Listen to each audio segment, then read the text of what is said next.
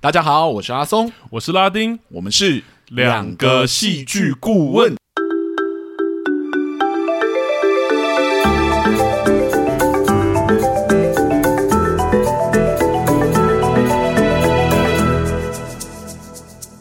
哟，谢谢大家回来收听我们的节目，欢迎大家回来。哇，终于到了，终于到了我们这一季 第一次的专题篇。没错，我们要有一个不一样的尝试嘛。对，哎，说到这个专题哦，我觉得可能要稍微就是跟观众讲一下，就是说、嗯、我这个专题到底是怎么诞生的。然后哦，因为跟观众有填那个表单嘛，可能都会写不一样的答案。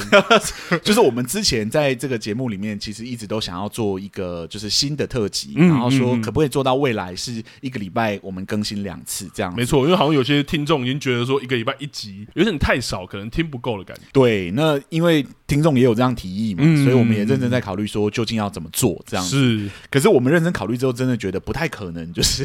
嗯，就是不太可能做做，就是我们现在在做的正节目，然后一个礼拜做到两集。哦，你是说一个礼拜两集影集这样吗？真的没办法，真的会太累。这样追剧真的很花时间，光追剧，你看《阳光先生》二十四集，我们都快追不完了。对啊，还要拟他的稿，我都快疯了。对啊，对啊，对，所以我们认真讨论之后呢，我们就觉得，如果我们要做就是一个礼拜双更双更的话，呃，那个新的一集一定是跟我们现在在做的事情不太一样，然后它一定要比我们现在花的时间再少一点点，这样子。嗯嗯嗯。那我们就是就是说，哎，那我们把这个问题丢回给听众好了。就是说，如就是在问卷表单里面，我们其实就有一个题目是问说，如果我们要做一些副频道啊，或者副的节目，你们会想要听什么？是，就没有想到就有一个答案，居然有特别多人点呢。嗯，我就觉得很莫名其妙，就会想说为什么？因为我们在这个节目里面其实已经讲过很多次，对，就是说如果要用声音来聊这件事情，其实是很难的。真的很困难，还有它技术性的问题。对，那显然听众就是没有在听我们讲什么，这样没有，他们就是比较想要嘛，所以就变成是就好。我们认真听了观众的意见之后呢，我们来想说要怎么把它给做出来，这样子。嗯、对，可是因为这突然间如果要直接把它当成一个主节目来做的话，我们应该也做不到，所以我们就想说用第五季的时间，我们来实验看看。哦，对，做一个尝试，就然后让它成为一个专题片这样子。嗯、然后在这一季里面呢，我们做两次这样的专题，是对，就是纯聊表演的专题，这样看看观众的反应。对，如果还不错的话，我们未来可能就真的让它变成定期的节目这样子。嗯、那如果不行的话呢，它就是一个我们这一次的实验而已。是是是，搞不好我们要找其他的方式。对对，让大家有机会看一下我们分析表演，然后就是让大家知道说 it doesn't work。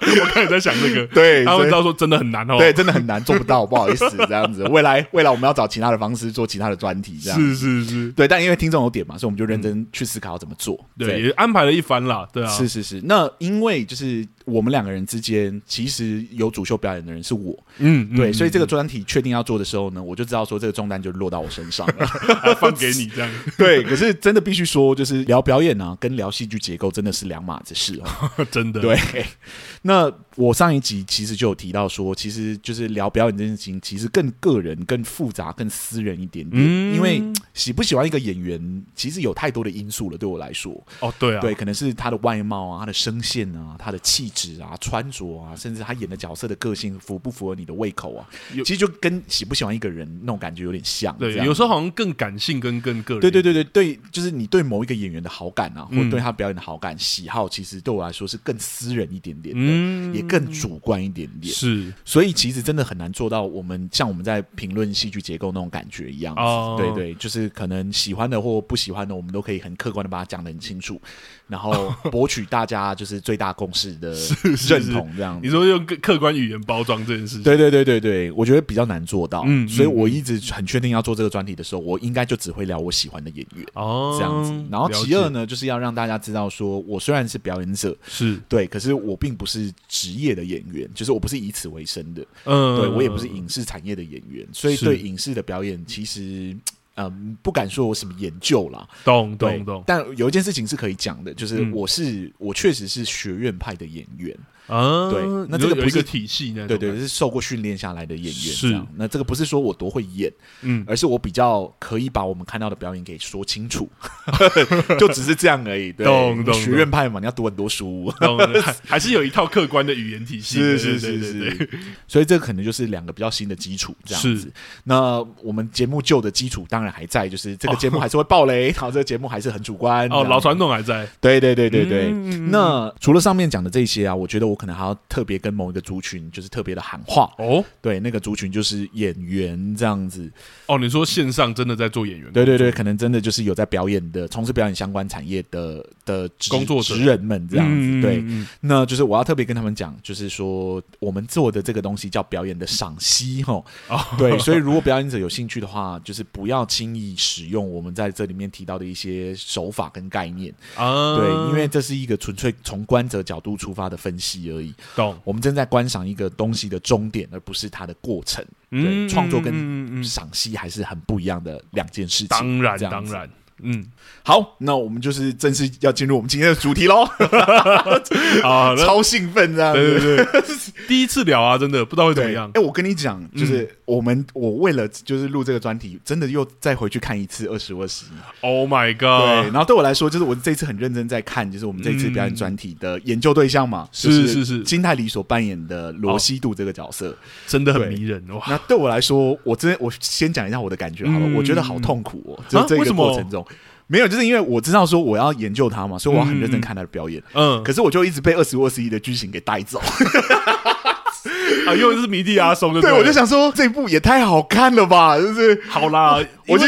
我没有办法只看金泰梨，我就是认真的要把二十五二十一全部重追一次这样子。其实我完全懂，因为要跟阿松聊，虽然聊会是你主聊，是，但是阿松有叫我说看一些片段或者很快速浏览这样，我得说我真的觉得太厉害了。对啊，就是我就想说，天哪，这个我要怎么我要怎么聊它啊？对，它的结构真的好完整，我都还是会很进入故事里。没有，所以阿松就是说哦，要我看哪一个角色讲哪一些话什么的，但我说不行，我不能只看这个，我还要去看前面的一些台词。然后你等于就是把二十五二十一全部重看完一次，可是还是。很好看，超级好看。好了，我又变迷弟了。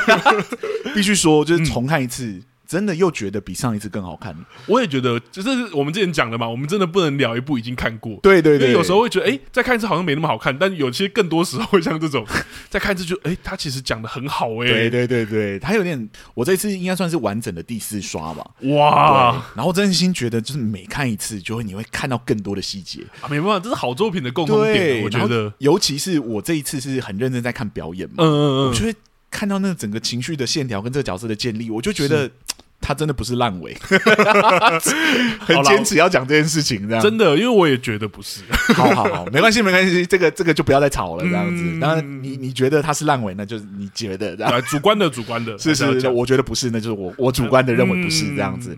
好，这就是我们重新看完二十五二十一的评价，但这个跟我们的表演专题没有什么关系。对对对对，真正的主角，今天的主角是金泰里所扮演的罗西度这个角色，这样子。但必须说哦，就是。重新看金泰梨演这个角色，真心觉得他好厉害哦！啊，这个真的不用再说了。对，这跟我们当初要录二十五二十一的那种感觉一样，就是我真的不知道从何聊起，你知道吗？就一瞬间想说，我究竟要怎么开始夸他的表演？呃，太多面向做，太多面向了，他做太多的事情了。是，然后我们就想说，好，那我我要做这个专题，本来就是因为有听众点这件事情嘛。然后我就想说，那我不如就把问题丢回给 给我们的听众，这样 再丢一次，对，就想说，好，你告诉我，如果我聊罗西度的表演的话，你会希望我从哪一些面向去切入这样子？嗯、然后呢，就有一个听众就写说，就是说他想要听戏剧顾问聊他的声音的运用。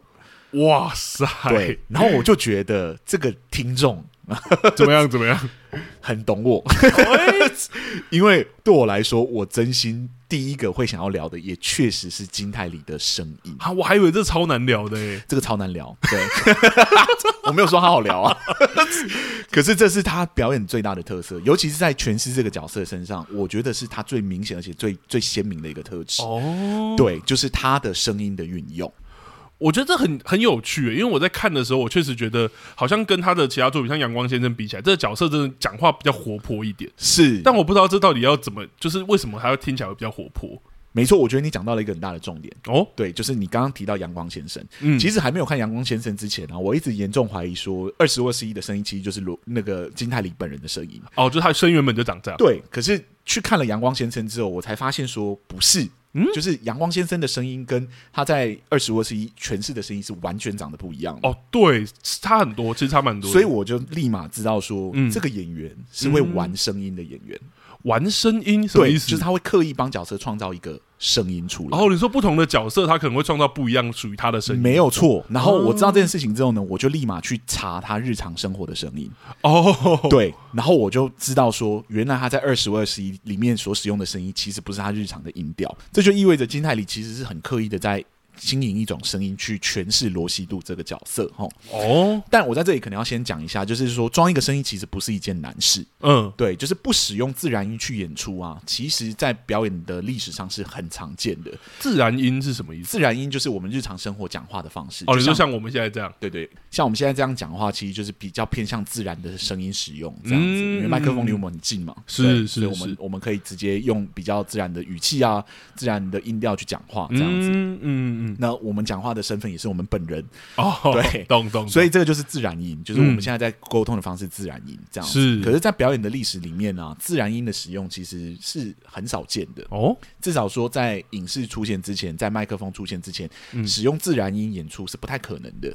为什么？对，因为就是一般都是在剧场演出嘛，那剧场是有距离的啊，对，所以你基本上都要放大你的音量，让所有在这个厅内的人都听得到你在讲什么。哦，你说观众坐最远的，他也要听到？对对对，最远最远的那。一排跟最近的这一排，其实都应该听得到你讲什么，这样子。是，所以装一个声音在演出这件事情本身就是一个在表演历史上非常常见的一件事情。是，但对我来说，金泰里比较特别的地方是，它不只是装一个声音而已，它不是放大他的声音或放大他的音量，去让他的日常音变得更更符合舞台或更符合表演的形式而已。他还多做了一件很特别的事情。嗯，对，就是他将他整体的音高往上提高了大概零点五度左右。我不知道大家有没有发现。它的音高其实是偏高的哦。你说音调的部分，对，就是它的音调其实不是，就是它本身就是平常讲话的音调。那会有什么不一样吗？呃，纯粹从声音的角度来看。你会觉得那样的音调其实更有能量一点点，哦，或者更有朝气一点点，这样啊，朝气懂，对对对，然后会让人会让他显得更年轻一点点，这样子。嗯、那这种比较高音调或者就是高于你平常自然音的声音呢、啊，嗯，嗯，其实使用起来是有它的风险在的，嗯，对，因为那是不是你的正常声音呢、啊？哦，对，那你只要装一个声音出来，其实你很容易就会变成是你只维持在那个装的声音之中啊。对，那有一种剧种其实就是。很常出现这样的状况，这样、嗯、大家可能有印象。如果大家有看一些儿童剧啊，或者儿童节目，你看到那大哥哥大姐姐在讲话，他们就是装一个，就是可能比他们平常声线再高一点的声音。哦，好像完全有那个画面。对对对对。那光是要维持那个音高啊，其实有时候就已经很耗演员的精神跟体力了。这样、哦、你说就比较难去做，再做一些变化之类的。对，就是你可能要让他去诠释特定的情绪啊，可能会有点困难。这样懂？因为他已经花很多力气在维持。没有错，哦、这样子。然后，如就算你要做特定的情绪啊，那个集聚可能也没有办法做到很大的变化。嗯，对，因为那就不是你的自然音。懂，对，自然音你要怎么变都可以，因为那是你平常日常生活就就会使用的声音，你可能会比较知道说这个声音在喜怒哀乐的情况底下它长成什么样子。嗯，可你试着把你的声音提高零点五度，好比我现在这样，然后我说嘿这样，然后我要用这个声音去诠释喜怒哀乐，就会有难度，因为它跟我平常的想象不一样。嗯，懂，对。而这里就可以顺便提到，就是金泰里的第二个很厉害的地方。哦，对，就是他在使用这个特殊音的时候啊，嗯，他居然还可以做到极大的急剧变化，急剧变化？啊、呃，对，这我后面会补充解释这个、哦、这个概念，这样。我先讲特殊音这件事情好了，特殊音本身不是很难的一件事情，只要只要是个人，其实都有多少有办法模仿。特殊声音这样子，经典的角色啊，他的特殊声音越鲜明，其实你可以模仿的特质就越多。这样子哦，对，好比说就是米老鼠啊，或者好比说蝙蝠侠里面的小丑啊，他们的声音都很特别。这样，你只要经过一定程度的练习，你可能就有办法模仿到他们的声音。因为我们班上的国中生都会讲米老鼠。对，但对我来说，影集跟电影的差别其实就在这里，就是电影需要维持幻觉的想象，比影集。短很多，时间上来说的话，哦，所以它其实比较好经营特殊影。影集很难，因为影集很长，对。而戏剧有一个基础原则，就是戏只要一长，难度就会变得很高，对。原因是因为你的招很快就会用完，啊。你说如果他的喜怒哀乐在一部电影里面，这个愤怒可能只要一种愤怒，是那米老鼠可能是二十分钟的演出片段，二十分钟过了就过了这样子。嗯，那电影可能三个小时，你三个小时演完，其实也就没了。但影集可能就是十六个小时起跳，对，你要在这十六个小时里面持续使用这个声音，然后持续保持某种新鲜感，其实很难的。好比说之前很红的有一个就是网络的角色叫九天玄女，然后嗯，对对对对对，那九天玄女，如果你看她十分钟的影片，你可能会觉得哦，这个声音好特别哦，他演起来好像哦，这样是是是。但你要想象，如果你要看十六集，然后大概每一集七十分钟的九天玄女的话，那个声音可能演到第五集的时候，它就极限了。对对，就是说如果我要模仿他去演一个角色，好像他有一些情绪是我没有办法想象的。没有错，嗯，对，就是那个情绪的集聚，就是使用特殊音的某一种很大的限制啊。如果我现在叫你模仿小丑，你现在可能有办法做到，嗯，对，因为你已经有形象可以模仿了，笑声什么可能可以。对对对，对，那可能如果我们进一步要求说，如果你你模仿小丑完之后呢，你去模仿小丑哭泣的样子。哇，对，因为电影没有这个诠释嘛，对对对，对，你会怎么诠释？你你会怎么用那个声音去表演哭这件事情？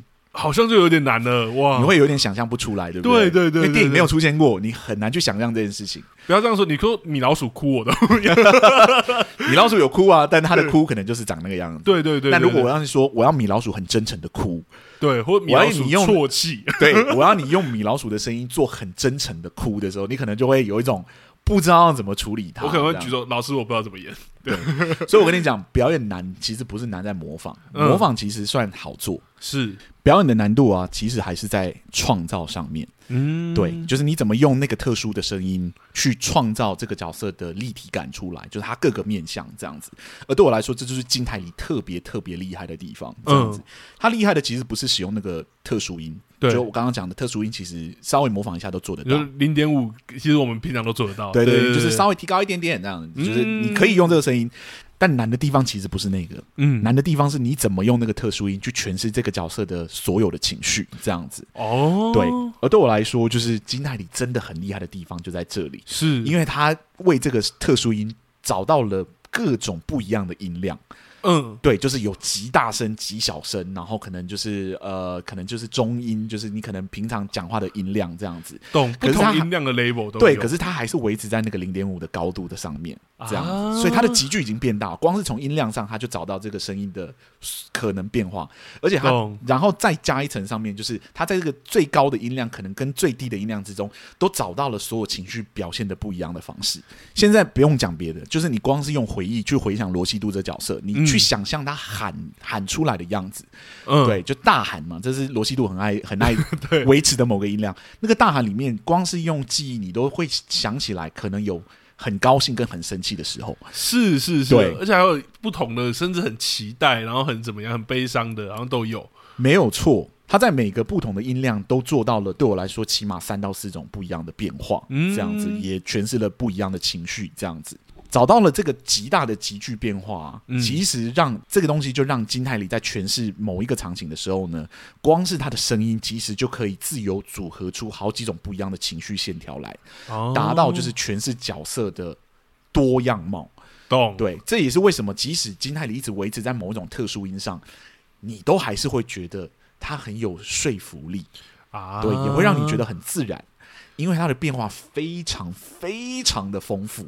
咚咚咚，好，就是我讲的这个自由组合啊，你们可以给你们两个例子，就是第一集、嗯、就是金泰梨跟他母亲的吵架，母亲撕漫画把他丢到窗外这件事情，嗯、跟第十一集的时候他跟他母亲吵架，然后就是请就怪罪母亲为什么没有回来，就是带他去修椅子这件事情，是是是。相似的场景。然后相似的情绪，嗯，可是金泰里的声音的丰富程度，你光是比比较这两个场景，你都可以感觉到是完全不一样的情绪轨道哦。对，这个就是我觉得他很厉害的地方。然后在这个基础之上呢，他还又做了一件让我觉得很崇拜的事情。还有，不好意思，就是我非常崇拜他。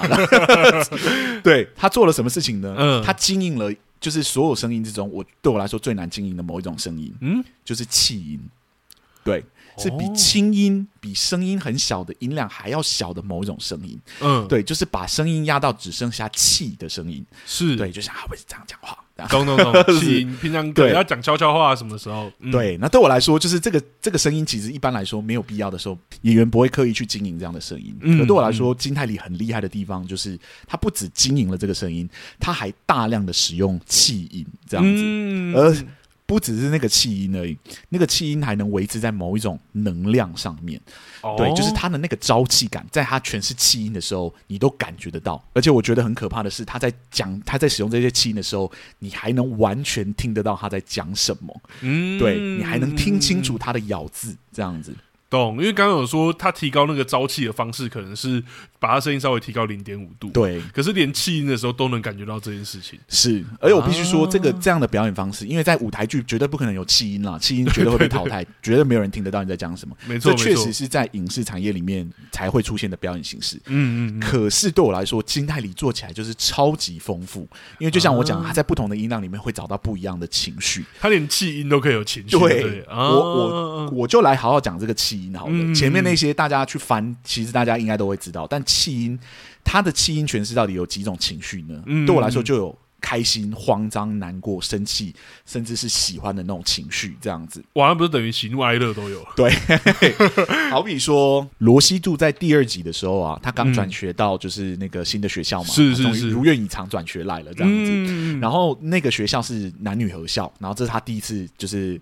就是男女合校，对对，到男女合校的学校里面来这样子，嗯、然后经过的时候，他就看到文志雄跟一个学姐在对话，是，反正学姐就告白嘛，嗯，对，然后那个文志雄就说我不跟粉丝交往这样子，对对对，然后就霸气的离开这样，嗯、然后罗西度就经过，然后经过的时候，他就用气音很轻微的气音去讲说，就是我超喜欢男女合校的这样，呃、有印象，对有印象，那个气音就你可以感觉到他的某一种高兴，你知道吗？嗯、就是那个、嗯、那个。开心的感觉，哇！他连气音都可以表现快乐这件事情。对，又好比说文志雄回到教室，然后看到这个新生，然后就知道说他是几件事，所以就主动搭讪问他说：“你喜不喜欢高幼林？你认不认识高幼林？”这样子。嗯、那罗西都知道嘛？就是对呃，就认识高幼林，他转来就是为了高幼林这样。对，对对。所以他就问文志雄说：“哎、欸，你喜欢哪里啊？”这样子。然后文志雄说：“嗯、哦，喜欢他的气质，或喜欢他的，反正就是有描述了一番这样，描述了一下子这样子。嗯、然后那个罗西度就说：“对，这样子。”然后就、嗯、他真的很完美，这样。他讲他真的很完美，这句就是用气音去诠释的。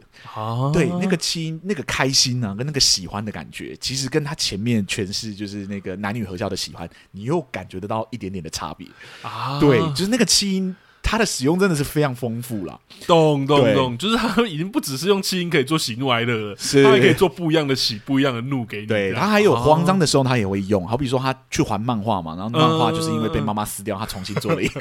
对对对，他在还漫画的时候，那个白一晨刚好在里面，铁门一打开，然后就说你拿着这样子，然后他给。他他就把漫画给白一晨之后，他就说，呃，就是谢谢，然后就他就走了这样子。对对对。然后那个谢谢其实就是气音这样子，嗯、可是那个谢谢你就感觉到他声音里面的一种慌张感这样子啊。对，然后。呃，其他可能比较沉重的情绪，他也有办法用气音带过。嗯，好比说第三集的尾巴，就是他跑，他跟高幽灵吵架了，因为就是能不能晚晚自习、晚练习这件事情，懂。跟学姐产生冲突，然后他跟高幽灵的那个价值观处理方式不一样，对，处理方式不一样，然后他就到漫画店里面来找白亦辰，然后白亦辰就问他怎么了，这样。子，嗯、他说你可不可以不要问任何的事情，然后就是说一句话，这样，嗯、然后他就说好啊，你说是什么话？然后就说可以跟我讲说高幽灵是错的，这样。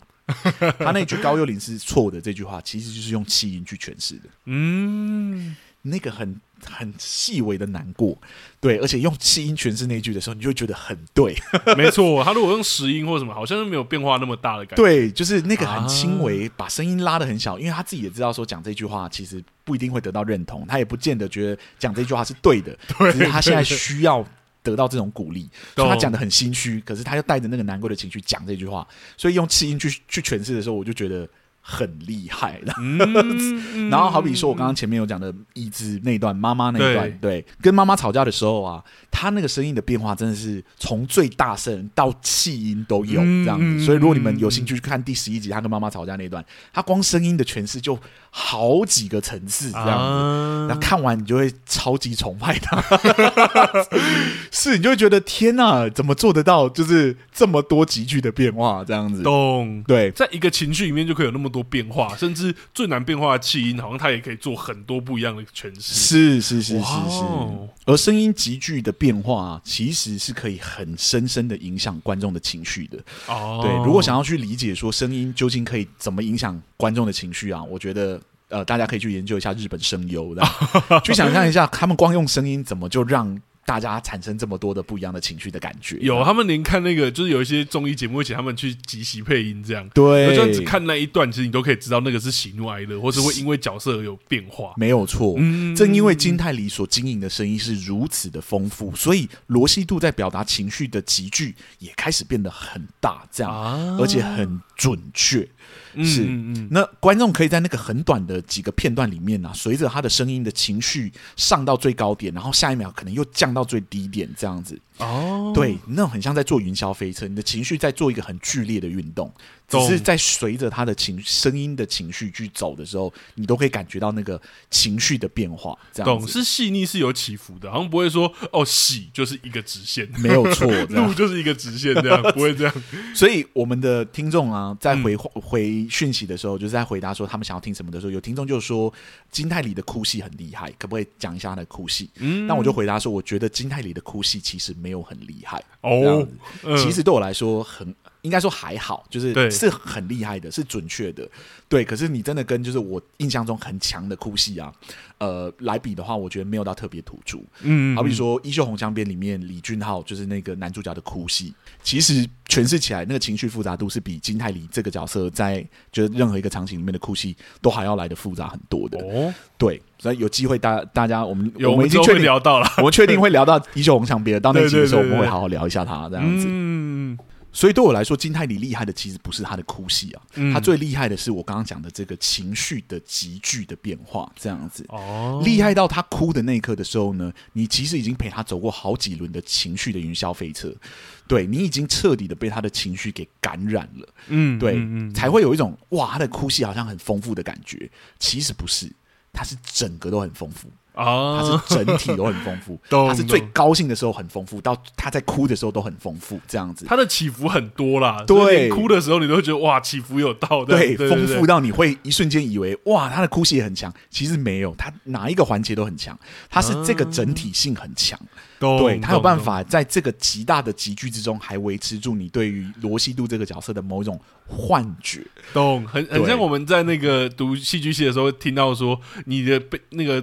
悲伤，你可不可以多给我几种？对，他就真的多给你很多种，他就可能十几不一样，十几不一样的种类这样子。对，然后而且他在一段戏里面可能就有这样的串起来，才会像你说的刚刚说云霄飞车。是是是是，嗯，你就是我再讲一次妈妈吵架那一段，你去看他的声音从最高到最低的那个变化啊，光是看那个变化，你。就可以品味他的表演的细腻度了。懂，对，懂。所以我就说要重看一次，就是再次爱上他，欸、再次被被圈粉的这样，被圈粉没有已已经被圈粉了。呃、然后这一次再看他的时候，就说原来我是这样被你圈粉的。懂，对。好，各位听众，听到这里啊，你可以带着我目前讲到的所有知识，OK，然后你回去看第一集。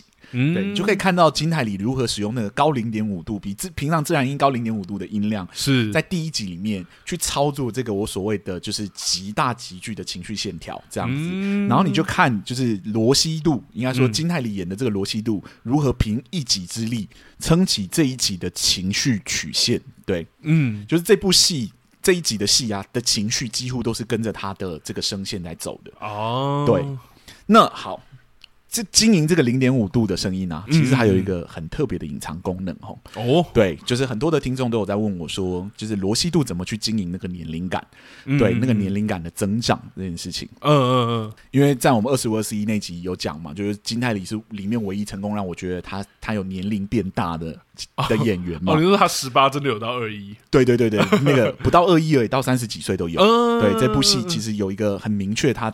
他变就是成人成人的一个过程，这样子。嗯，他是怎么成功的？对我来说，其实很简单哦，就是他的声音啊。就我们刚刚讲的那些。对，就是如果我们说那个零点五度的高音，然后跟他的声声音的曲线的集聚是来呈现，就是这个角色罗西度的某一种青涩的哦，那种青春朝气，对对对的青涩的感觉的话，嗯，那要呈现他的成长就很简单了，就是把那个声线变回原本的音高。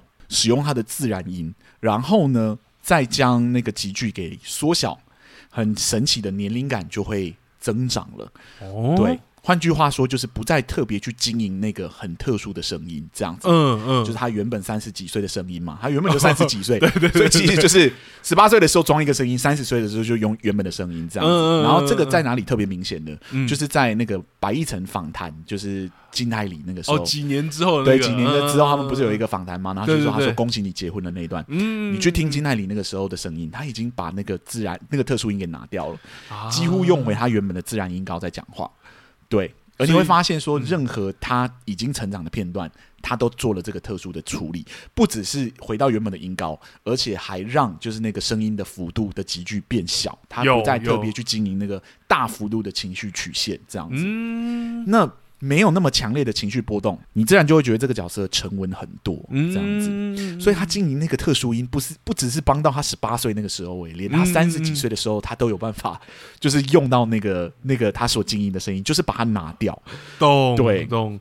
这个经营不只是为了那个年轻感啦，对，反而真的把它哇功能很多，对，然后你就会发现说，这里面有在经营特殊音的，其实真的只有金泰里一个人而已，其他所有的角色啊，池生晚啊，然后文志雄啊，高幼林啊，然后那个白一晨，白一晨其实都没有，他们其实都用比较偏向他们的原音在演出，这样。是是是，所以他们没有那个可以拿掉的瞬间。啊，所以当他们要诠释那个很细微年龄的变化的时候，他们其实没有工具可以去用，对，他们只能透过服装，透过不一样的方式去让你感觉到这件事情。那如果只有只有他们，那当然没有差，大家觉得他是几岁就是几岁这样。嗯，但因为有金泰梨的存在，所以你就会觉得特别的明显，就是只有金泰梨长大了。懂，就是怎么可能其他人都没有年龄变化？为什么金泰梨的年龄变化特别的明显？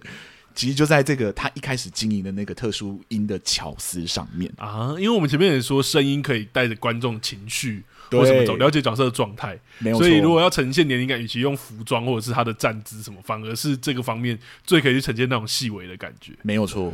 这个你一定也有印象吧？有啊，超级有。重看的时候，你应该因为我重看的时候，其实我第一次看的时候，我就觉得他那个地方有有种有种奇怪，我反想反而想说他为什么情绪突然变这样啊？但我那时候没有想到是年龄感会给我这样的差别。嗯，我第二次看的时候，我觉得哇，很明显。我那时候还反而想说，因为他妈妈是死掉的，你不要乱讲话。没有，但我的意思是说，我反而觉得说他好像发生了什么事，他有一个变化，是，只是我没有意识到说哦，原来他是用声音就可以做到这件事。对，因为声音其实，在演员的表演里面啊。这个就是比较表演者、嗯、对表演者在讲话，是是，是，声音其实是最难控制的一个东西。哦，对，就是装一个声音很简单，有有有，可是你要很自然的去操作那个你经营出来的声音，其实是有一定程度的难度的。嗯，对，因为就像我讲，它不是你的自然音，对，嗯、所以你要去习惯它的。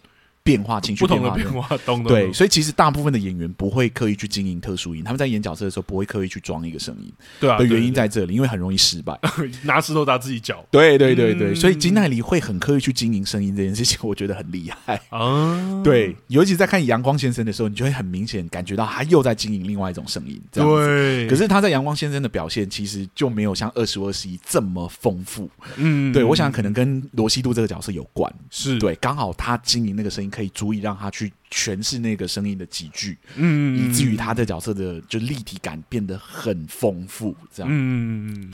好了，我是不是用太多的专有术语了？啊，还可以，还可以。听众告诉我们，如果真的是太艰涩难懂的话，要跟我讲，这样跟我们回应一下，对我下一集才可以办法做改善的。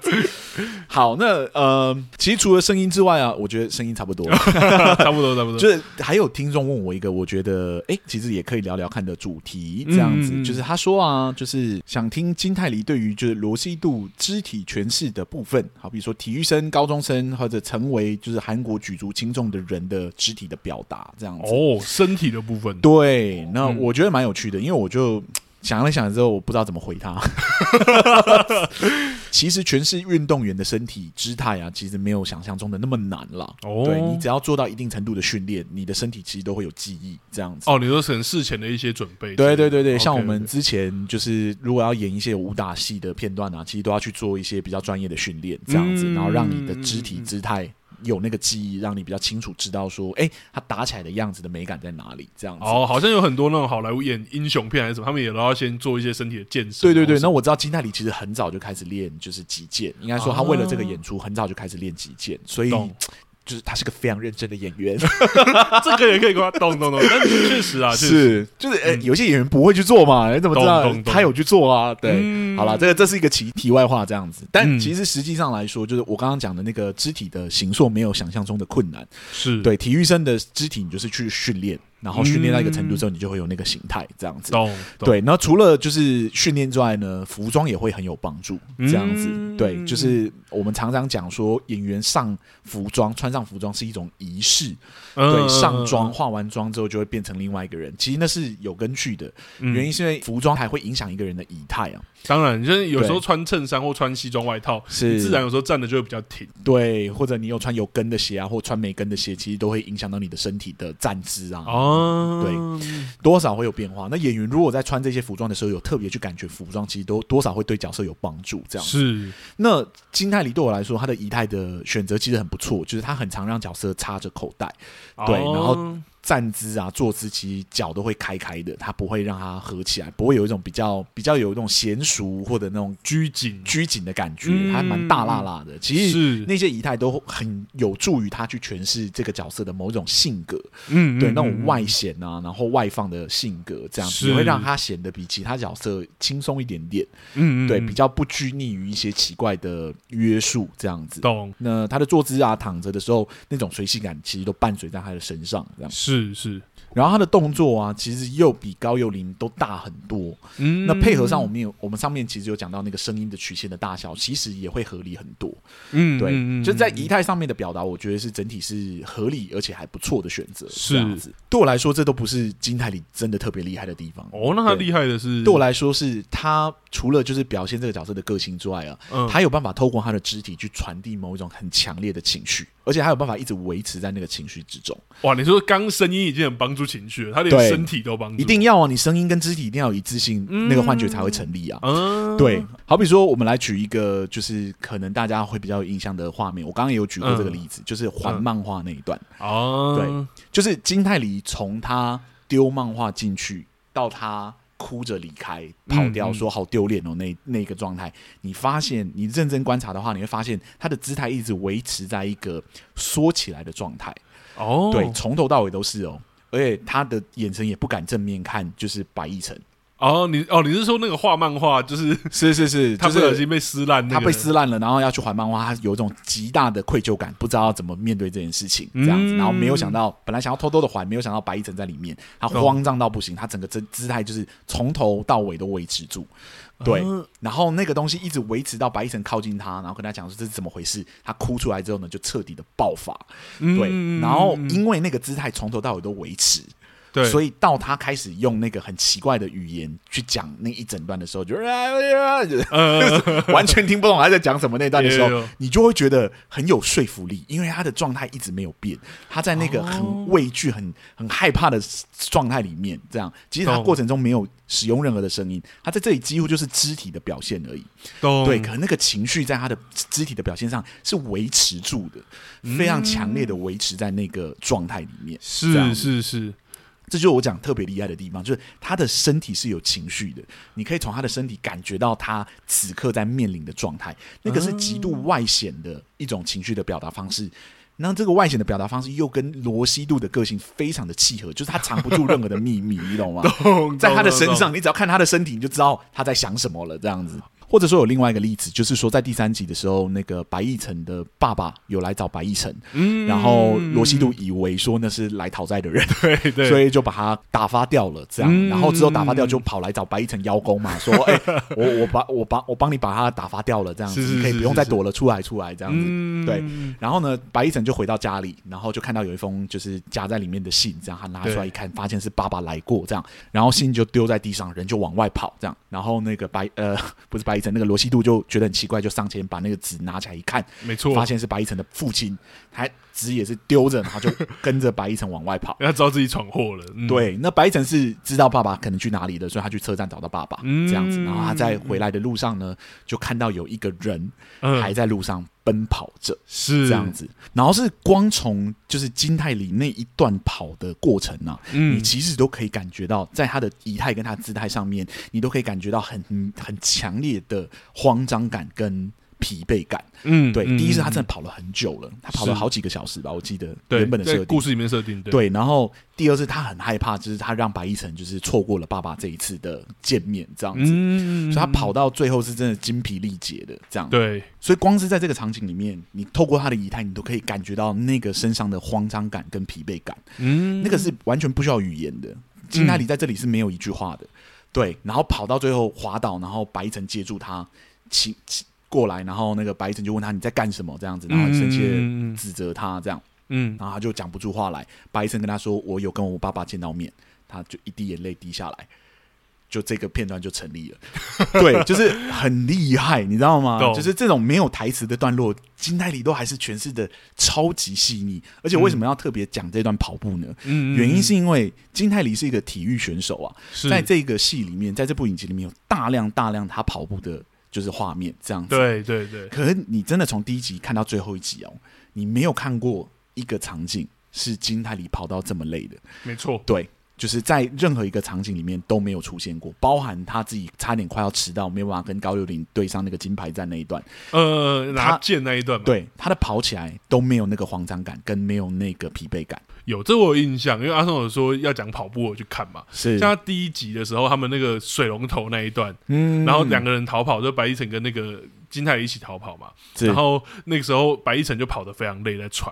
可是连那一段的罗西度，就金泰里演的罗西度是都没有在喘的。是，然后他在跑步的过程中，一一边跑得很累，另外一边罗西度其实在跑的时候，他是真的有在维持他的那个状态的。嗯，对，所以连这点你都可以看到，连是逃跑的时候他都没有累，可在那一段的时候，他连我觉得他连重心跟连跑步的方式都跟前面完全不一样。对，那个仪态感真的那个疲惫感在他身上完全体现，你可以感觉到那个时间感在他身上是出现的，你可以感觉他真的跑了很久，没错，他真的已经快倒下去了。对，我我觉得阿忠讲的那个表演的创作很厉害的地方，是是是，而且是有设计过，感觉才会这样的。他一定有设计过，他一定知道这一段对于这个整个剧本里面来说为什么这么重要，这样子。那这也是我为什么会特别提这一段的原因，是因为你在其他片段都看不到。嗯，罗西度唯一一次跑到快精疲力竭的，就是否白一晨。啊，对，他连否他自己都没有跑成这样过，懂懂对，他唯一一次跑到心脏快跳出来，他连那个那个他的师傅就是 叫他上山下海的那个练习，他都没有喘成这样子。他唯一一次完全不顾自己的身体的体能极限，跑到快要吐出来，跑到快要昏倒的片段，其实就是。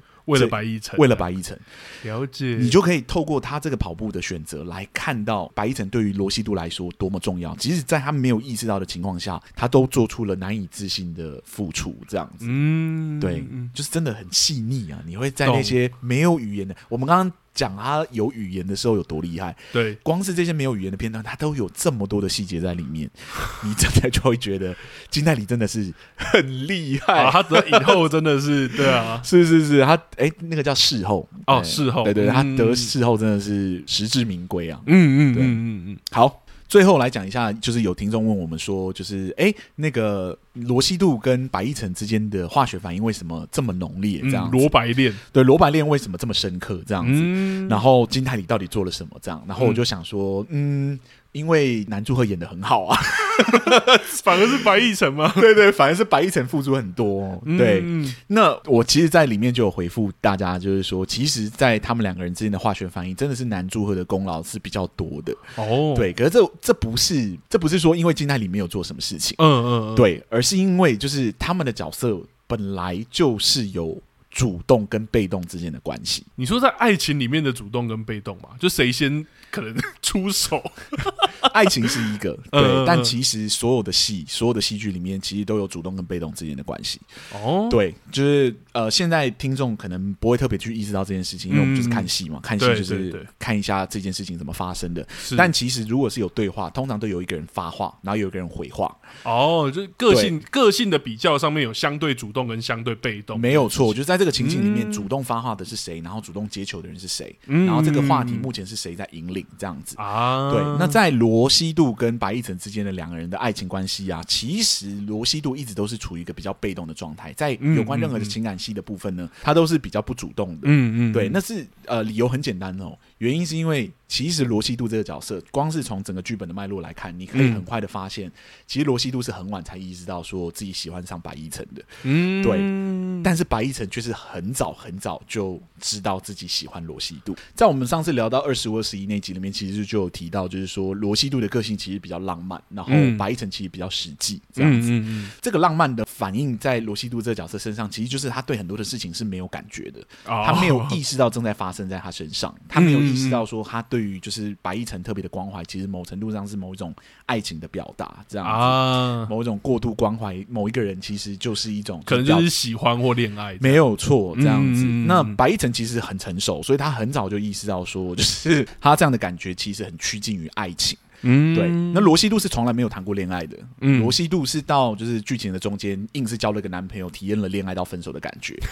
白亦晨是在高中的时候就交过最少两任的女朋友，对对对，所以他其实是有恋爱经验的。所以在这个过程中呢，罗西度是很晚期才意识到说他喜欢的是的人是白亦晨这样。对对对，可白亦晨很快就知道了。然后对我来说，他有多早知道呢？嗯，对我来说，大概在第二集的尾巴的时候，白亦晨应该就已经知道，就是他很喜欢罗西度这个角色。原因是因为他在他人生最低谷的时候，就是带他去体验玩乐的是罗西度。嗯，那只是在水池玩的时候，其实。白一晨只是陪他玩而已，对。但最重要的是，他们离开，就是离开那个水池旁，然后到那个隧道，经过隧道之后，在外面的时候，罗西度跟他讲说：“你可以偷偷的，就是感觉幸福这件事情。”懂？你去看那个白一晨的表情变化。你完全知道他已经被刹住了啊！对，就是那个感觉其实很特别，这样子。那为什么会这样讲呢？原因是因为我也有这样的感觉。我几乎是应该是跟白亦晨同时间爱上罗西度这个角色的。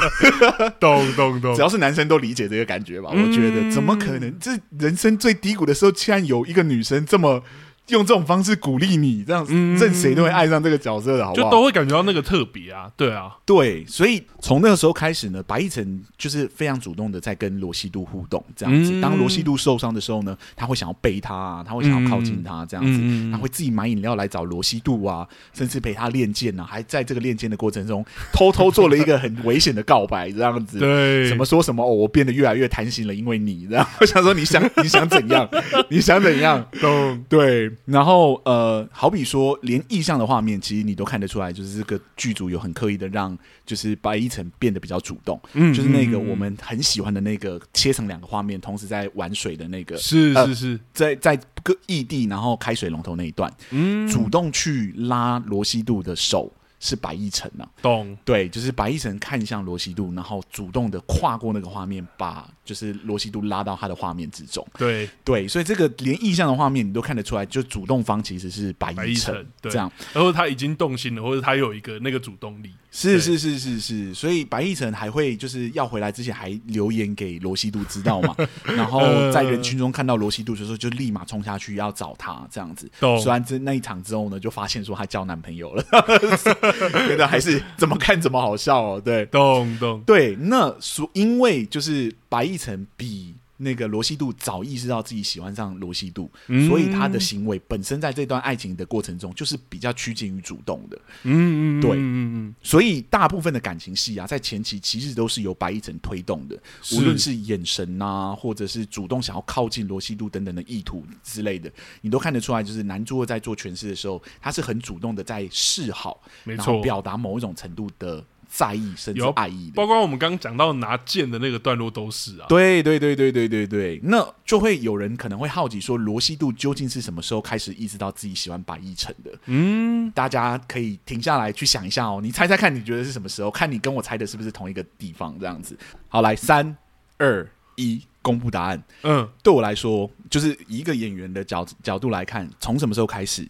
我觉得是从第八集的时候，就是那个罗西度在那个他们的秘密教室里面听到，就是多恩跟那个白亦晨恩爱的那一段啊。OK，从那个时候开始呢，罗西度就开始很。很嫉妒，就是白亦晨，对。对，那个感觉，他一直说是一种嫉妒的感觉，嗯、这样子，然后就开始对，就是很在意多恩这个人到底是谁啊等等，对对对，那个感觉开始变质了，比较不像之前那么纯的，就是只是扶持他，嗯、对他有一种贪心的感觉，然后那个贪心的感觉就跟就是白亦晨在第三集的时候讲的贪心的感觉又有一点呼应，你知道吗？嗯、对，所以从那个时候开始呢，一路到第八集的结尾。就是他拿着那个花，然后去要去本来要去找高幼霖嘛，结果最后就是他高幼霖看到是罗西度，就赶快把花拿给白一晨。他看到是白一晨之后呢，他就走上前跟他说：“我想要拥有你。”啊，那一段就是他正式的告白。嗯嗯，对，所以其实从对我来说，就是从第第八集的时候，就是罗西度。开始对白一晨有感觉，嗯，对，然后从那个时候开始呢，他们两个的主被动关系才开始出现了不太一样的感觉。啊，对，就是到第八集结尾已经是变成罗西度完全就主动了嘛，对对，对，对，对，然后他主动那段就是很正经的跟他讲说，我想要拥有你，嗯嗯 嗯，超级可爱，对，然后这个主被动关系究竟开始怎么产生动摇呢？其实，在第九集的时候，那个主被动关系的交叠就变得很明显了，嗯，对，就是。呃，他告白了之后，发现说，哎、欸，其实他不是糯米糕嘛，然后对对对，开始罗罗西都开始躲白一晨，然后白一晨就很生气这样，嗯，嗯，嗯，然后白一晨就在他要拍就是击剑选手的纪录片的时候呢，就堵住就是罗西度这样，然后就问他说，他是不是在。躲他这样，然后有一个来一个很奇怪的你来我往的告白这样子，嗯、对，所以第这个主动主被动的关系在这里其实变化的很剧烈哦，就是首先是白一晨主动接近就是罗西度，然后问他为什么躲他啊，对，然后就说你是把我当成糯米糕才就是告白的啊，所以你也不是真的向我告白啊，然后这到这里之前呢，罗西度都是处被动的状态嘛，他就是在听就是那个白一晨有什么话要讲，他听到这一段的时候呢，罗西度就解释，然后就说没有，有一半是对你说的。然后这个主被动关系就交换了，嗯、就变成是罗西度开始主动这样，嗯、然后就说有那那一半，就是因为如果不是你的话，我就不会跟糯米糕讲这种话，是正因为是你，所以我才会讲讲那么奇怪的告白这样。嗯，然后那个罗西度开始觉得有点害羞的时候呢，白易辰就直接问他说：“难难道你要躲我一辈子吗？对不对？”嗯，那说我们两个人之间到底是什么关系？这样子，嗯，对，就是开始变得很主动哦。然后罗西度就又反过来问他说：“那我们两个人之间到底是？”什么关系？这样子，嗯、对，然后他就说：“我不知道，就是我最近你把我搞得很混乱，这样子。我我知道我，我我现在好像是嫉妒你，不是，我是喜欢你。然后就开始什么话都全部讲出来，这样子。对，然后那段就是罗西度的主动性变得很强，然后白易辰就是。嗯完全招架不住，所以当那个罗西度全盘托出的时候呢，白一晨就认输了。这样他就说：“哎呦，你的你你的那个那个什么，你的坦白让我一瞬间不知道不知所措。”这样子，嗯、对，这就是我们在讲的，就是台词之间的主被动关系。这样子，它随时都有可能变化，但绝大部分的时候，如果角色没有意识到某一种感觉的时候，他是没有办法变成主动的啊。对，那好，我们就。单纯来聊这个片段的最后一个画面，对我来说就是很特别的是，他们一开始的站姿是互相躲着彼此，然后白一晨把罗西度给拦住这样子。然后呢，罗西度讲完那一段话，讲完全部的话的时候呢，他最后一个姿态是把头靠向墙壁，靠在上面，然后好像有点把自己的头给埋在里面这样子。然后白一晨呢，就是说：“哦，你你的你的坦白，你的那个 让我很不知所措的，很混乱这样。”白一晨也把头靠向了墙壁，看着罗西度。嗯、这两个人的姿态，从一开始的对立到他们最后的画面的时候，其实是变化的。对，嗯、在这一个很细微的。姿态的变化底下，我们已经看到刚刚那段对话已经让他们两个人之间的关系产生了一点点的质变，这样懂？就是刚刚说的化学效应。对，然后那个化学效应就出来了。啊，对。那这过程中就是一个丢球，一个接球，一个丢球，一个接球，这样。对，而且不只是台词，我觉得很多时候可能观众看影集或电影或戏剧会。呃，聚焦在台词上面，是就是台词切换这个，其实不是。有时候演员的表演，或者像我们刚刚讲的表情或声音，反而让我们知道这个主动被动有变化。没有错，所以我们来做一个小总结好了，就是我为什么会说，就是白亦辰跟罗西度之间两个两个人的 chemistry 其实是南柱赫的功劳比较大的原因，就是因为其实一开始都是白亦辰在丢球，嗯，对。但这其实不代表就是说接球的人就不重要，对。虽然他是被动的关系，但球丢过来了，你要狠狠的接住，而且要接。很漂亮，嗯、对，那个主被动关系才会成立嘛。对，嗯、它跟就是运动不太一样，就是表演者之间其实是伙伴关系，他们不是竞争关系哦。是对，所以当有人丢球过来的时候，演员就要把那个球给接住，这样子。所以好比说那个白易辰前面很很隐晦的那种眼神啊，然后就是很隐晦的想要靠近罗西度啊，其实罗西度的表演上都有意识到，就是他有感觉到，就是南柱赫投射过来，就是用。白亦辰这个角色投射过来的眼神是不一样的。嗯，你在那些就是好比说他们在互相练剑的那个过程中，是那个白亦辰很真诚的告白，你可以看到罗西度的表情变化跟第二集的时候玩水的时候，罗西度跟白亦辰说，然后白亦辰的表情变化其实可以呼应到的。嗯，对，这就是主有没有好好接球的，懂的表演这样。对，就是对方投了一个眼神过来。你有没有被那个眼神给融化掉？懂？你有没有去处理那个那个表演？你有没有去处理看到那个眼神的表演？不是说被动，就是他就死水或死鱼而已。没有错，他也是做很多事的。对对，就是因为这个一丢一接的过程中，其实两方都互相配合的很好，所以他们的化学反应才会慢慢的发酵。就算他们不像很多的偶像剧一样，是有那种就是很真的很亲密的接触，嗯，然后是不是那种跌倒啊，然后把他扶住，你知道吗？然后刚好一个公主抱，对，一个公主抱，他没有这些画面，但对他们来说，他们这种很轻微的，只是眼神之间的交流，你都可以感觉到他们彼此之间。觉得对方很重要的这种感觉，嗯，其实就是透过表演啊。懂。对，你只有在表演的过程中，那个丢接的过程中，很清楚认清谁是主动方，谁是被动方，懂。然后谁应该要发球，谁应该要接球，这件事情确认的很清楚之后呢，戏开始了，然后就看他怎么发生，这样，嗯嗯，对，所以才会说真的是特别好看。但当然，这个主动跟被动之间的关系，绝对不是只有在爱情里面才会发生，对，就是所有的场景其实都有这个角力关系，就是究竟是谁。发话究竟是谁？呃，开始就是带领整个话题进行这样子哦。对，而金泰梨啊，作为这部戏的主角啊，他其实比较常处于一个比较主动的位置。当然，就是跟、嗯、跟那个白亦辰之间的爱情关系，他是很被动的嘛。是是，是，对。可是他在任何其他的场景里面，他其实是一个勇往直冲，然后横冲猛撞的角色。对，对对，所以他其实常常处于一个就是非常非常主动的位置。嗯，对。那。我刚刚讲到，就是我们前面聊到的声音啊，还有肢体，他的那个情绪线条，其实是可以牵动整个戏在运作的。因为主动丢球的人，其实他的情绪变化很丰富。对，嗯、所以你可以感觉到，有时候是极喜，有时候极怒，有时候很平淡这样子。哦，对，所以你在跟他对戏的时候，你永远都不会觉得是跟上一场一样，你不会有一种，哦、你不会有一种重复感。他要跟你吵，就像我们刚刚讲妈妈那一场，他要跟你吵架，他丢出来愤怒的球不会都长一样。对对对对对对，十几种球，所以当然你的变化也会很多。是，那因为主动方的变化这么多，所以就是被动的任何的其他角色，其实都可以跟着那个变化去做出很多不一样新的选择。嗯，这样子也有可能从中找到很多，就是他们自己人物都没有想过的性格来，懂？对，就很像那个投手跟捕手，他如果丢变化球，跟他会丢声卡球，你当然会不一样的接法，是不会说都同一种接法，那自然那个变化就出现了。是是是，啊、所以只要有他在的场次啊，戏都会变得很活，对、哦、你都会很期待会发生什么事情。嗯，这样子，你也可以感觉到说，表演者们就是其他的表演者们在跟金泰里演戏的时候，你都会感觉到他们被金泰里的情绪深深的影响着。嗯，对，其实不一定是主动而已，就是、嗯、呃，金泰里在被动的的角度的时候，他其实丢回去的球或他接球的方式也会影响整个戏的氛围。是啊，因为其实主动被动关系在戏里面会是一直变化的嘛，他不会说我永远都是接，我永远都是丢，他反而说我接到我丢回去，丢回来这样的过程，没有错，所以我才会说金泰梨真的蛮厉害的，就是他、嗯、他真的对我来说真的是靠。一己之力 几乎扛下整部影集的情绪线条跟节奏，懂只要有他在的场次，你都可以感觉到，你可以很期待会变得很丰富。是是是，对。那我觉得把一部戏演好是一回事，嗯，你要把一部戏演的这么活，真的是完全另外一个层次的感觉。这样子，当然对我来说，就是某程度上必须归功于编剧真的写的很好，对，加上就是他是主角，嗯，所以他才有那个篇幅去经营。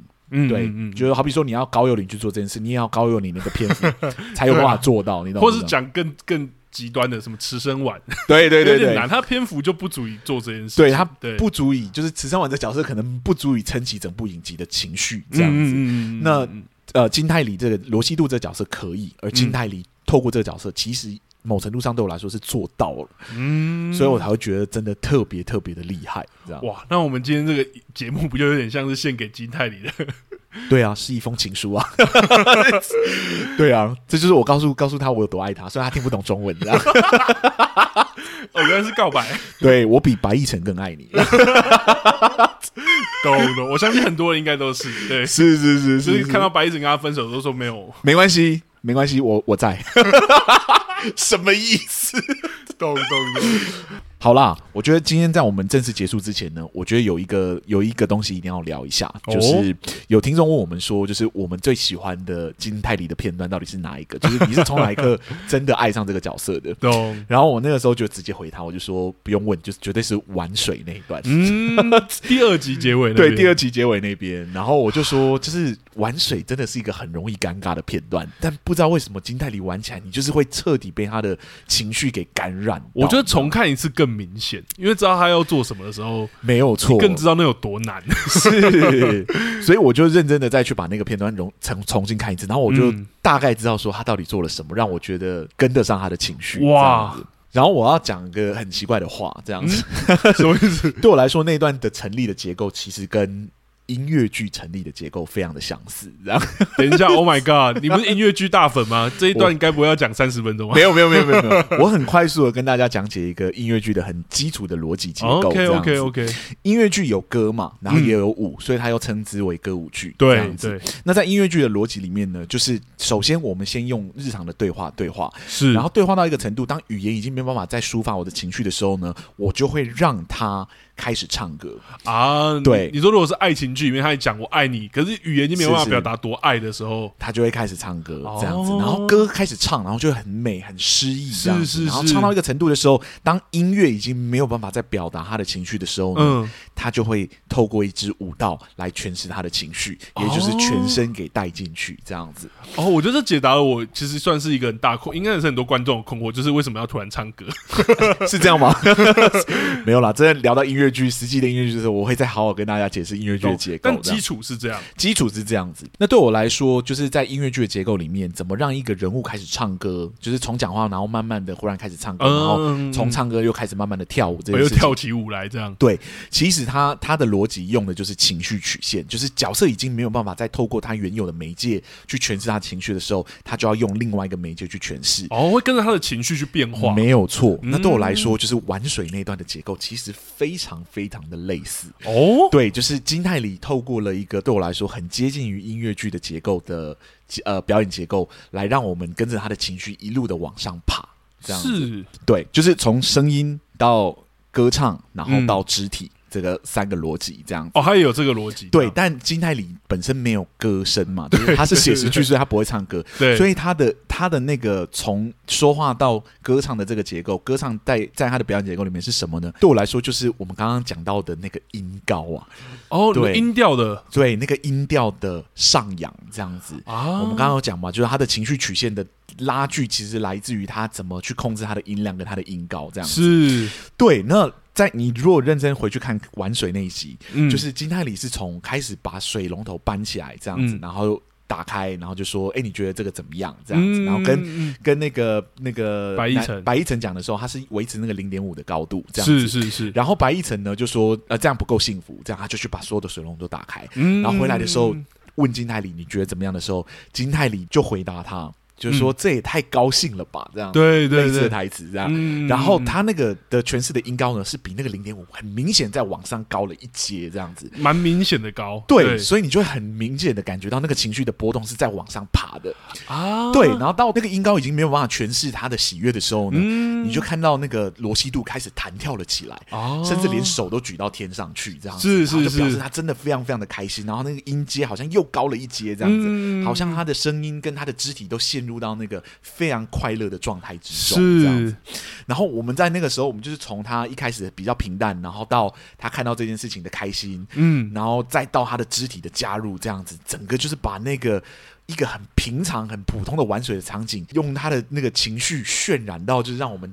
陪着一起开心的，因为有爬升，我们有跟跟着他的情绪一起往上。对对对对对，嗯、就是陪着他的音，陪着他的肢体，这样子进入到了一个极度快乐的地方。难怪你说很像音乐剧。对，而且在音乐剧的下一个阶段，就是说，当一个人开始跳舞，然后跳到连他跳舞都没有办法，就是表达他的快乐的时候呢，就是群舞的加入。哦，还有，对，就是下一个阶段，就是所有人开始加入，这样子，就好几个人陪你一起跳，来表现这件事情有多开心，这样子。是。然后那个群舞呢，在那个这个结构里面呢，就是白亦辰的加入。对，白亦辰看到他那么开心之后呢，他就默默的躲到罗西度的后面，然后就默默的，就是把罗西度往前推了一大把这样子，然后罗西度被推的过程中就大喊了一声啊。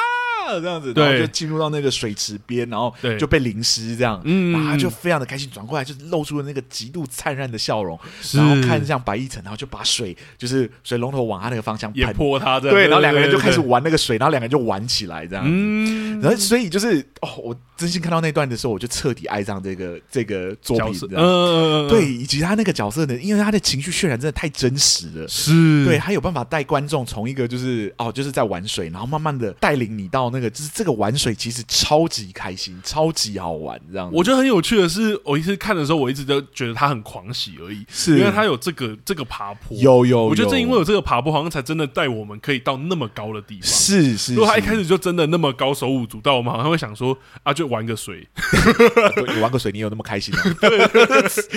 对，可是就是因为他有从就是比较低的阶阶段，慢慢的把我们带到那个地方，这样子，所以我就说那一刻就对我来说就是金泰里的高光时刻。懂，没有办法想象我任何人来演这个角色可以演的比他还要开心，这样子。懂，而且他不是只是用他的快乐让我们相信而已，他真的有他的表演铺排。是，而且因为他先经营了那个很大集聚的声音跟音高这件事情，所以他在爬坡到那个程度的时候，才不会显得很。不自然，懂？对，就是你会一直没有办法想象他还有他还可以拉的多大，就是懂。如果一个角色他原本都是同一个音调，然后他到这边他突然可以叫那么高声，我想说干嘛？你还好吗？是，对，就是因为这个角色有这么大的活力，所以他到这一刻的时候可以把整个整个气氛给渲染到一个极度开心的状态，是，然后把我们把我们带回那个好像童年般在玩水，然后也可以感到极度快乐的年代，这样子。然后你也因为这么开心，嗯，因为这个情绪有到这个程度，你才可以理解白亦辰为什么会被安慰到，嗯，对，为什么白亦辰在后面听到罗西度的，就是很认真的跟他讲说，你可以偷偷的幸福的时候，他可以强烈的被感染到。然后为什么那个时候所有的观众可以跟白亦辰一起爱上，就是罗西度，懂懂懂。总之我就是在那刻爱上他的，懂 对，因为真的有真的有他的结构跟步骤啦。我觉得，而且真的像你刚刚说的，是因为前面他有这些他的做法，他的。做操作才有办法成就这个角色，没有错，嗯，真的是很厉害。这也是为什么我会说 这个片段是我真心。只要你问我最喜欢哪一个片段，我一定跟你说，就是金泰梨这个片段是我最喜欢的一个片段。这样子，嗯，好，就是这个 bonus 好好的讲解一下，是是是，他的这个表演结构到底长什么样子？这样，嗯，好，讲到这里啊，我觉得最后要补充一件事情哦，就是上面我所讲的所有的表演的选择跟表演的结构啊，嗯。我觉得有一些是部分来说，一定可以说是金泰里有用心在经营的，好比那个声音，好比那个姿态，好比那个仪态等等之类的。是，那有很多就是很直觉的时刻。其实我很难就是说，金泰里当时在做这件事情的时候，一定在想什么？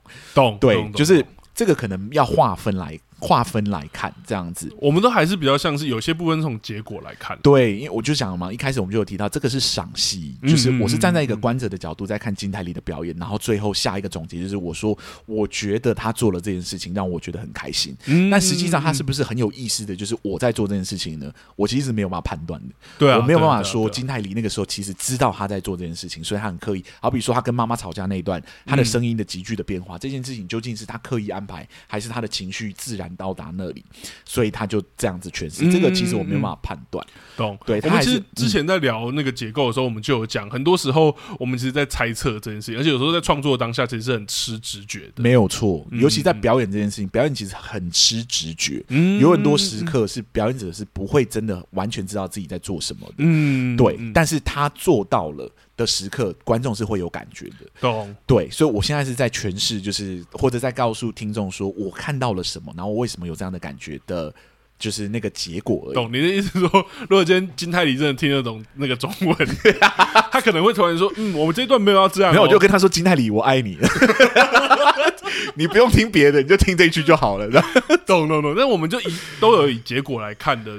对对对对，就是我很难说这个金泰梨就是这么聪明，他知道他做的这些事情都有效，所以他 才去做。其实不然哦，有很多时刻就是创作就是在一堆的意外之中寻找到那个正确的答案。是，是，对，有可能这一切的正确答案就是一场意外而已。而我必须说，就是这个意外很美，然后 就像那个啊，其实也是同二十五、二十一，有说白亦辰咬包子的那个片段。哦，其实他突然发展的嘛。我记得我看那一段的时候，我不不知道他是不是突然发展的，嗯、但他确实在现场发展出来的。哦，好了，我觉得既然都聊到二十五、二十一，我们就来做一个小 bonus，我来聊一下白亦辰一个很漂亮的表演选择。哦，就是那个包子。嗯、对，就是呃，白亦辰的包子啊，就是不知道大家还记不记得，就是那个罗西度第一次向那个白亦辰白亦辰告白，然后吻他之后呢，白亦辰就很刻意的在躲罗西度，然后到了一个场景的时候呢，他们两个就是要一起吃包子，在路边吃包子，对，然后那个白亦辰跟那个罗西度各买了一个包子，对，然后他们就坐在那个位置上，然后罗西度看向就是白亦辰的领巾，好像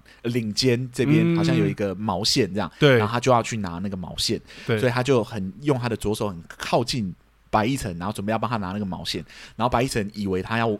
再吻他一次，对对对，所以白一晨就赶快躲开，然后咬那个包子。这样是是，我跟你讲，我看到这个片段的时候，我就知道说，就是白一晨其实是一个不是白一晨啊，男男主角其实是一个非常细腻的演员啊。对，就是剧本基本上是不太可能写咬包子那一段，当然，当然那个太细了，一般来剧作家没有必要写到这个程度。是是是，那一般来说要诠释这个片段，白一晨只要侧身过去。然后罗希度跟大家侧身过去，就可以意识到说他可能对是在躲那个在躲那个吻这样子，然后就可以反应下一句说我没有要吻你这样。其实这个片段会完全成立，是它不会变得很奇怪，就够了。对，但是这个诠释呢，不会让你马上意识到说焦点在嘴巴上面。哦，对，因为你别过脸去有很多可能嘛。对，别过脸去其实有很多。可能的解读的，有可能看到别的东西啊，还是什么？对啊，对对，所以罗西度讲说，我不是要吻你啊，其实台词就是硬过，没有关系。嗯嗯嗯、可是怎么让这个场景变成真的就是马上聚焦在接吻上面呢？嗯，那就是那个包子塞进嘴巴那一刻啊。对，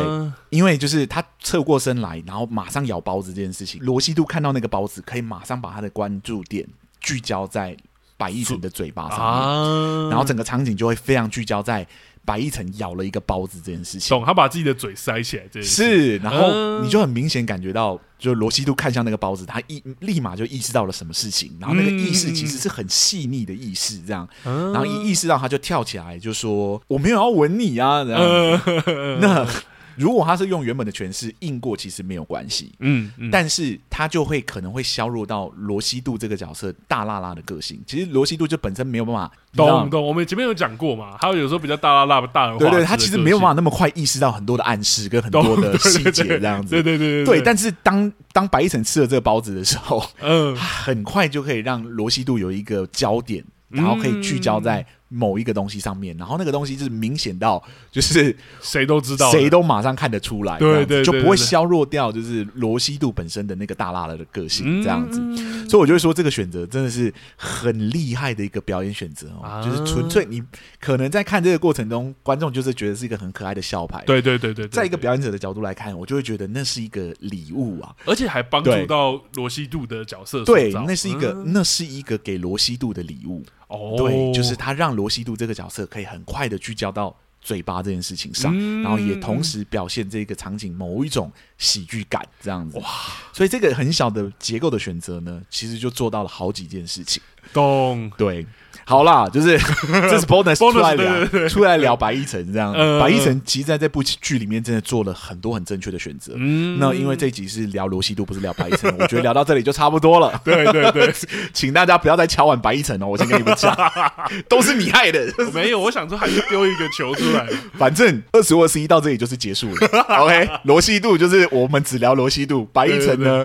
大家有兴趣，呃，我们私底下聊，你们在私底下来密我就可以了。Oh my god！好，好了好了，今天聊金泰里聊到这里，我觉得是差不多了。嗯嗯，对，那这算是我们第一次做就是表演专题的实验。其实这一集。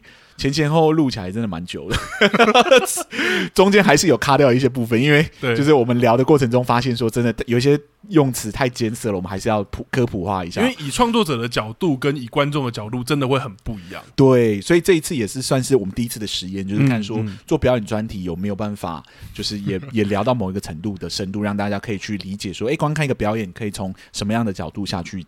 观看这样没错，所以我觉得观众的回馈刚刚提到嘛，真的蛮重要的。可以告诉我们，甚至搞不好你会不会觉得我们讲太浅，也可以让我们知道这些事。是，其实我真心觉得下一次做表演专利的时候，我们应该会再轻松一点点。嗯，嗯嗯，我觉得这一次可能都还是太艰涩了一点点。对，对对，我希望可能说，哎、欸，观众提出一堆问题，然后我们可能在节目中做现场做回应，这样子。嗯，对，我们不希望就是这个负担变得跟 我们做主节目一样重哦，就是我要做一堆功课。但是因为这是金泰梨嘛，所以，Oh my God，你就带着这个结论，I'm sorry，就是 I love her。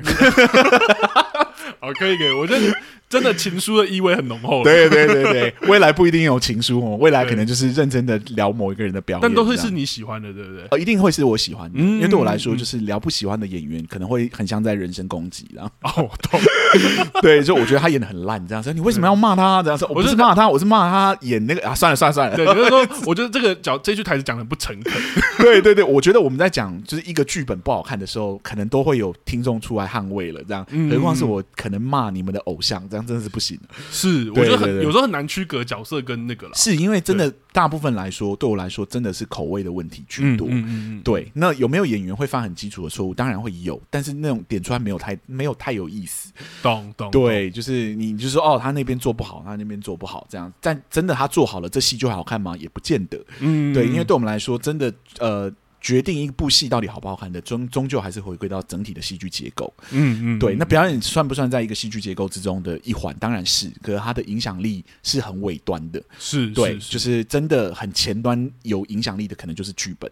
对，剧本书写那一刻就已经决定这个剧呃这个戏到底会不会成了。